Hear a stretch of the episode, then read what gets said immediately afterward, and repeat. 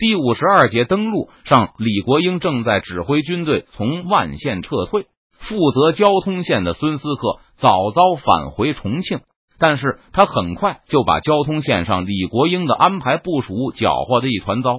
要是李国英出了问题，孙思克也没法撇清责任。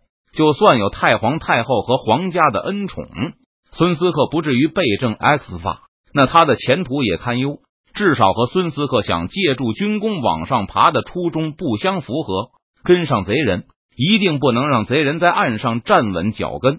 孙思克再次下令全军跟踪明军。汉八旗入关后十八年来一直从事监军工作，目前的成员大都是新一代打算来军中立功的。孙思克的命令一下，八旗兵无不叫苦连天，一天一夜几十里山路往返跑个不停。骑兵大爷们哪吃过这么大亏？在叫苦声中，也有不少对邓明的谩骂，高呼着要邓明来和自己决一死战，好像邓明能听见似的。幸好露营还比较容易驱使一些，因为四川多山，从山西露营中抽调的人都是善于山地作战的精锐。虽然露营同样对胡乱指挥的孙思克心存不满，不过他们可惹不起八旗兵，只好不甘心的重新上路。现在孙思克和周围的卫兵一商议，觉得还是李国英的办法最好。川陕总督的看法就是各部互相掩护后退，彼此间的距离不大，但是要保持通讯联络。若是明军敢于登陆，最靠近明军的部队就地防御。或是对刚刚登陆还没有站稳脚跟的敌人发起反冲锋，同时前军暂停，后军继续保持行军。有来自前后两面的压力，明军很难构成对清军太大的威胁。若是明军耗时费力的把几千人送上岸，被最近的清军粘住后，就不得不与陆续赶到的清军持续交战，无法从容无损的退回水面上。孙思克擅自修改了李国英镇之以静的策略，跑了一天也没有找到和明军交战的机会。现在要是全面恢复李国英的策略，感觉面子上太过不去了。既然八旗兵不肯跑路，孙思克就让汉八旗主力轮流休息，其余的监督山西露营，继续跟踪明军，确保邓明无法上岸安营扎寨。又走了半天，孙思克卫士的坐骑都累死了好几匹。此时，明军又把速度放缓了，不紧不慢的在前面晃悠着。一看清军懈怠，就开始登陆。等孙思克催促陆营冲上去的时候，就从江岸边驶开。他娘的，邓明这是把老子当猴子溜啊！虽然孙思克早就明白对方是存心折腾自己，但他侥幸之心不灭，总是觉得或许下一次明军就会真的登陆了，而且还担心如果自己放手不管。邓明就会大摇大摆的在岸边扎营，无论是披甲还是无甲，都已经精疲力竭。现在明军虽然速度不快，但就是这样，露营也跟不上了。孙思克不顾一切的下令道：“不管了，休息一会儿，休息一会儿。”好不容易脱下穿了一天多的盔甲，清军士兵都恨不得跳到江里洗去身上的灰尘。可明军水师就在不远处。衣服都被汗水浸透的军官们，也只能一起看着不远处的江面发呆。不过这一天半跑下来，孙思克自认为也看清了明军的虚实。他坐在树荫下，依旧感到湿热不堪。就像赵将军说的：“官兵一千，甲兵正面交战能打五千贼人，所以贼人只不过在水面上晃悠，根本没有上岸一战的胆量。”袁家文弼陪在孙思克身边。对主帅的判断深为赞同，总督大人真是料敌如神。邓贼果然没有多少人马，如果他敢上岸和我军堂堂正正的一战，定能把他杀个片甲不留。两个累得半死的将领齐声痛骂了一番邓明的怯懦，骂到兴头上，和卫士们一起开怀大笑，心里总算是舒服了一些。周围露营士兵都横七竖八的倒在地上，和有马的军官不同。他们连骂人的力气都没有了，很多人都感觉不到饿了，现在就想躺在地上一动不动。很快，明军的贴身观察部队就发现清军不动了。邓明接到报告后，对周围的卫士们说道：“看来那位孙将军真的是跑不动了，我们还是停下来等他们吧。”很快，明军传令下去，明军船只驶向南岸，抛锚停泊后，大批的小船被放下来。首先是侍候和他们的马匹，然后是无数的民夫。登陆后，明军就砍柴造饭，准备让全军吃一顿热汤热饭。岸上升起炊烟的时候，军官们就让士兵们上岸去准备吃饭。一个军官朝着舱里的手下嚷道：“快别玩牌，上岸吃饭了！”哎呀，干粮就挺好的。玩性正浓的士兵们居然还有人抗议。明军带着孙思克在岸上溜的时候，并没有让全体士兵备战。水手和执勤以外的川军陆军士兵闲极无聊，就和平时一样，在舱内玩竹签牌。胡说！大战在即，怎么能不吃顿热食？军官上去一把将牌局给搅和了，快下船吃饭。吃完饭的明军就在军官的视野范围内溜达。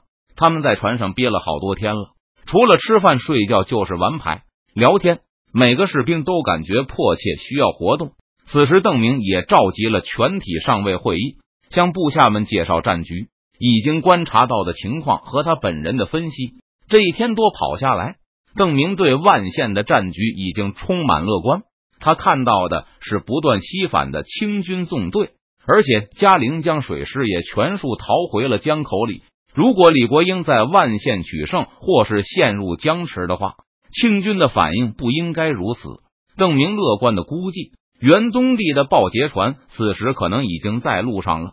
而邓明在发现已经没有水面上的威胁后，也向万县派去了快船，还通知西边停泊等候的商船上路。如果清军不这么急着跟在我们身后，我还不太敢登陆。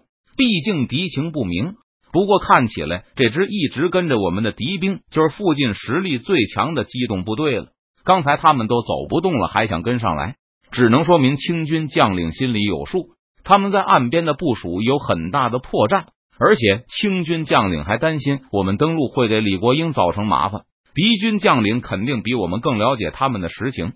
邓明广泛的派出侦察船只，寻找能够让大部队安全登上江岸的位置。今天下午如果没有发现东面开过来更多的清军部队，我们就与这支疲军交战。无论如何，清军的实力还是大大超出了邓明的想象，而且李国英至今也不见踪影。邓明觉得清军的主力肯定还是跟在李国英身边，所以登陆作战还是有一定危险的。邓明可不想被清军粘住，然后不得不与数量不明的敌军战斗到底。这对拥有机动优势的明军来说，不是最佳选择。此时，重庆，昨天孙思克前脚一走，高明瞻就下令全部的船只和民夫都去接应正从保宁南下的赵良栋。当时还有卫士担忧的提醒高巡抚，若是孙思克想返回重庆，结果发现船都没有了。一定会非常不满，这时候还管得了他满意不满意吗？高明瞻不为所动。现在风向不错，空船上行很快就能遇到赵良栋、王进宝等人，帮助他们更快的赶来重庆。我已经看明白了，重庆只能指望赵将军和王将军了。昨天夜里剩下的几条船又把对岸的情报送过来了几次。看到孙思克一会儿说他马上就要赶上邓明了。一会儿又要高明瞻提高警惕，防备明军突袭。四川巡抚冷笑一声，果然不出我所料。今天早上的实情更加证明了高明瞻的先见之明。赶夜路回来了一半山西露营，急匆匆的又向东面跑去了。孙思克再次抛下一个简单的通报，让高明瞻自己小心。我小心什么？你把披甲都带走了，我倒是没什么可担心的了。邓明来了，我就唱空城计，哈哈！我把瑶琴都准备好了，我可比诸葛武侯大方。我会派一百个兵去城门口洒水扫地，还会准备四个琴童，保证能把邓明吓得不敢进城。高明瞻轻蔑的把孙思克的信罚扔到了一边，下意识的摸了摸怀中，确认贴身携带的两张优惠券还在他们应该在的位置。派出所有船只去接援兵后。高巡抚觉得自己没什么事好做了，就气定神闲的和一个忠心的老仆人下棋。见仆人露出一副心神不宁的样子，高明瞻反倒宽慰他道：“不用想太多，我这就叫巧妇难为无米之炊。孙将军把披甲都拉走了，我准备还是不准备都一样。老爷，要不咱们跑吧？那个仆人说道。不跑，岂能老跑？要是邓提督万一不来呢？上次我跑是因为知道元宗帝和谭文不好说话，可邓提督不同啊！我都去过他营里两次了，汗毛都没有少了一根。说着，高明瞻还做了一手俯身的动作。以表示他全身的毛发确实都还在。要是赵将军先到了呢？那我不还落一个临危不惧、独卧孤城了吗？又下了两步棋。高明瞻又谈起了往事。邓提督是个宽厚的好人，不过他手下有个叫赵天霸的，十分无耻。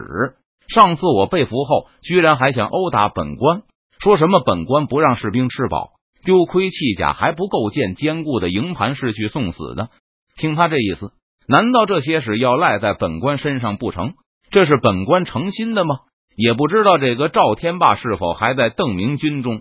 现在本官就盼着他赶快见到孙将军，然后怒斥孙将军不让士兵休息，不让士兵吃饭，是故意去打败仗，然后把孙将军一顿好打。